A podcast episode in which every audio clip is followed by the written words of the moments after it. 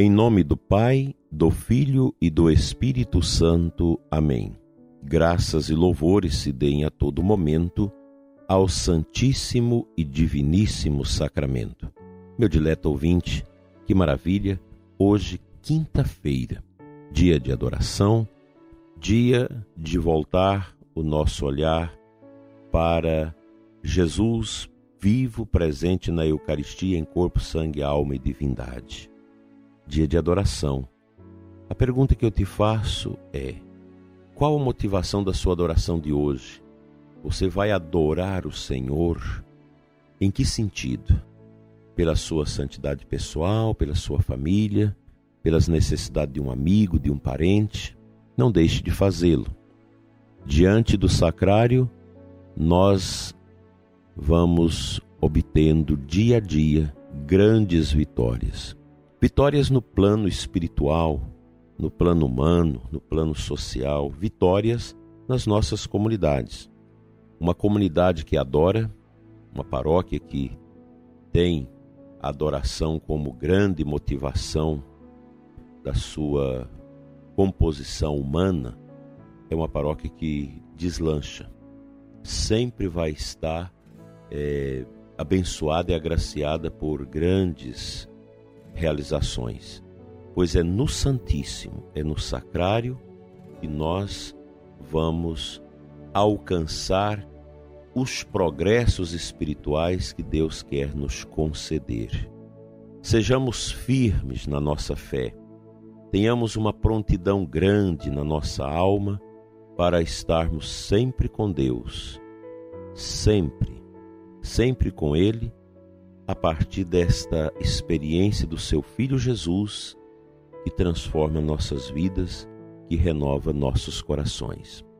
A adoração, o amor a Jesus Eucarístico, que é uma tarefa de toda a igreja, de todos nós, é fundamental para que tenhamos o discernimento acerca da vontade de Deus na nossa vida.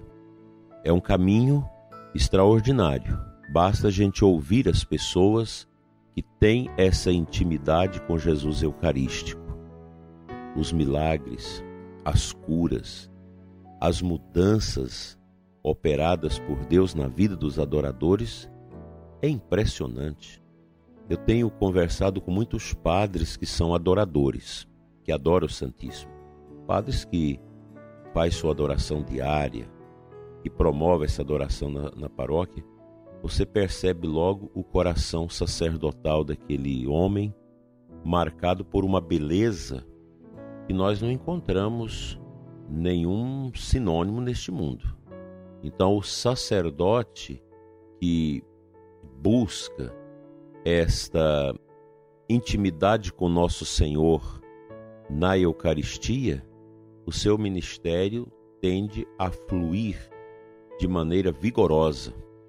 E as pessoas, ao contemplar o sacerdote que é modelo de adorador, que celebra sua missa realmente com uma fé profunda, que expõe o Santíssimo com delicadeza, que dá a bênção, que ministra a bênção do Santíssimo com muita fé, sem aquela pressa, a comunidade cresce vendo estes momentos. Isso é um elemento profético. Alguém dizia: ah, mas isso é alienação, a gente tem que trabalhar, empenhar pela transformação do mundo. Meu filho, deixe de ignorância. Ninguém transforma esse mundo sem antes ser transformado por Cristo. Isso aí o Papa João Paulo II, saudoso, na sua exortação pós-sinodal Reconciliatio et Penitência, sobre a reconciliação, sobre a busca do perdão através do sacramento da confissão, deixa muito bem claro isso.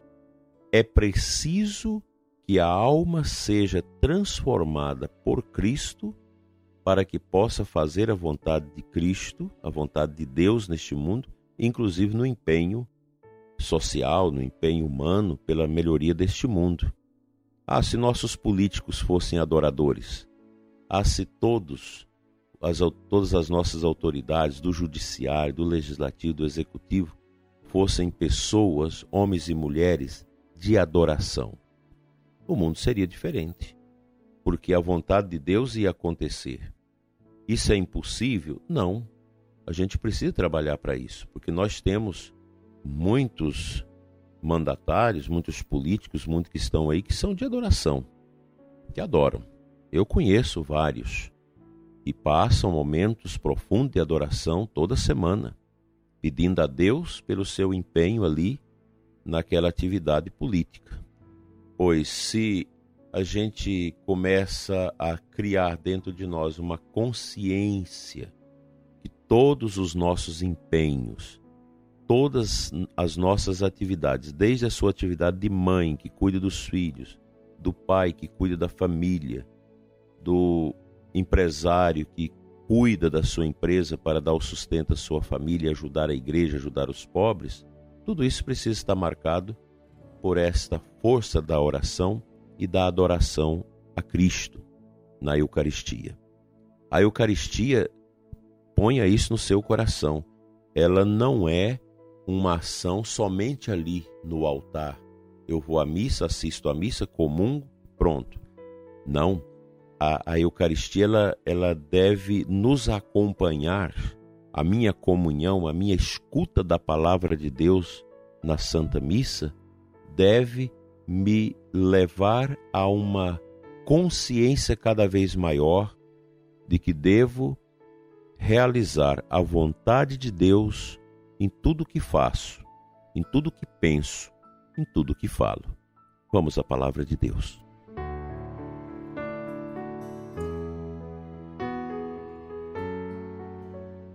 O Evangelho da Santa Missa de hoje é Mateus 7, 21, depois do versículo 24 a 27. Jesus disse aos seus discípulos: Nem todo aquele que me diz Senhor, Senhor entrará no reino dos céus, mas o que põe em prática a vontade de meu Pai que está nos céus. Não basta apenas louvar, não basta apenas você orar sem parar se você não faz a vontade de Deus.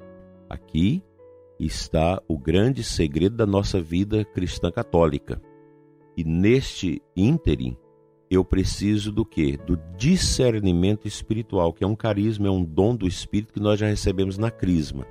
O discernimento.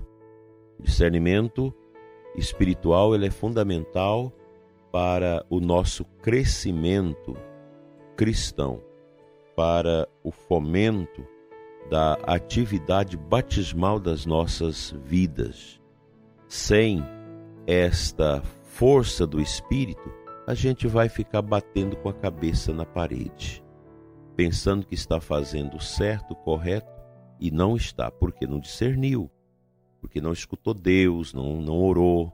E um lugar maravilhoso para você escutar o que Deus quer que você realize na educação dos seus filhos, na sua empresa, no seu trabalho, na condução dos seus negócios, naquilo que você faz, por mais simples que seja a pessoa, até no como gastar o seu pequeno salário. A gente precisa ter esse discernimento. É fundamental esse discernimento. Como eu vou fazer a vontade de Deus aplicando o que eu tenho?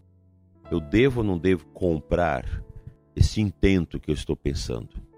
Quantas vezes a pessoa quer comprar um carro, quer fazer um investimento, e aí começa a orar e Deus move no coração um direcionamento diferente daquele que você estava cultivando dentro do seu coração. Então, fazer a vontade de Deus é algo simples, mas que precisa dessa perspicácia do discernimento espiritual. Eu preciso escutar Deus. Eu preciso deixar que Deus fale dentro de mim acerca do que eu devo fazer e como devo proceder. Isso São Paulo chama de vida no espírito. Viver no espírito. Os pagãos vivem uma vida no espírito da carne, no espírito do, do orgulho, no espírito do prazer, no espírito da satisfação humana dos seus sentidos. O cristão vive uma vida, uma experiência no espírito e até mesmo as suas atividades de prazer que agrada aos sentidos, elas têm a marca da graça de Deus. Por isso que o cristão autêntico que vive essa, esse discernimento, ele não vai buscar realizar um prazer que não agrada a Deus, que não agrada o projeto de Deus para nós. É preciso ter realmente esta capacidade. Isso como você adquire? Rezando, tendo a sua adoração como prioridade na sua vida toda semana, passar no Santíssimo. Tem gente que faz todo dia, melhor ainda. Criar esta sintonia da alma com o Espírito Santo de Deus. É fácil fazer isso? Não, mas você vai treinando e você passa a ter uma vida corriqueiramente marcada por esse discernimento espiritual. Sempre dentro de você vai estar esta luz divina te orientando para não cair nas ciladas, para não fazer aquilo que não agrada a Deus. O cristianismo é isso. Implica numa, num temor a Deus e numa vida moral que muita gente hoje não aceita. Ah, eu quero, eu quero ter uma fé, mas sem nenhum compromisso moral. Isso é impossível. A partir do momento que você teme a Deus, que você cultiva esse temor a Deus, você tem dentro de si esta grande luta para não desagradar a Deus. Isso é o temor de Deus. Não quero desagradar o meu Pai eterno. Eu quero viver de acordo com a vontade dele. Isso a gente conquista através da leitura bíblica, através da adoração, através da meditação, do jejum, da, da, da penitência, enfim. É uma luta, é um trabalho que a gente trava com a gente eu coloco esse desafio para mim e para você, para a gente tentar viver de maneira a agradar sempre a Deus.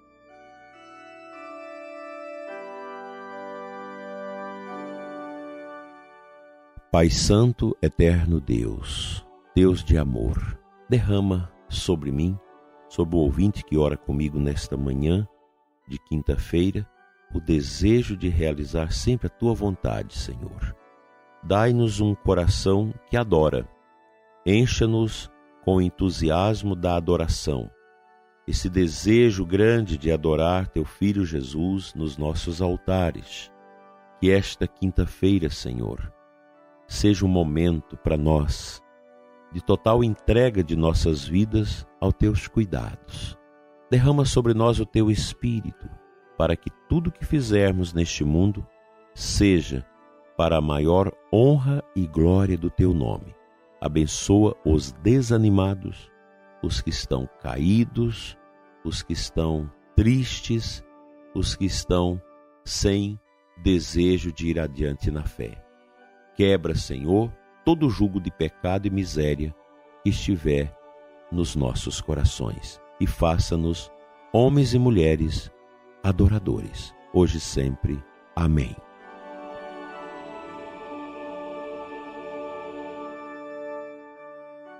Pai Santo, Deus de amor e de poder, abençoa e santifica o ouvinte deste programa, santifique a emissora de rádio que transmite esse programa, todas as pessoas que divulgam este programa. Vem, Senhor, sobre todos nós, nos abençoar. Em nome do Pai, do Filho e do Espírito Santo, assim seja. Amém. Até amanhã, se Ele nos permitir.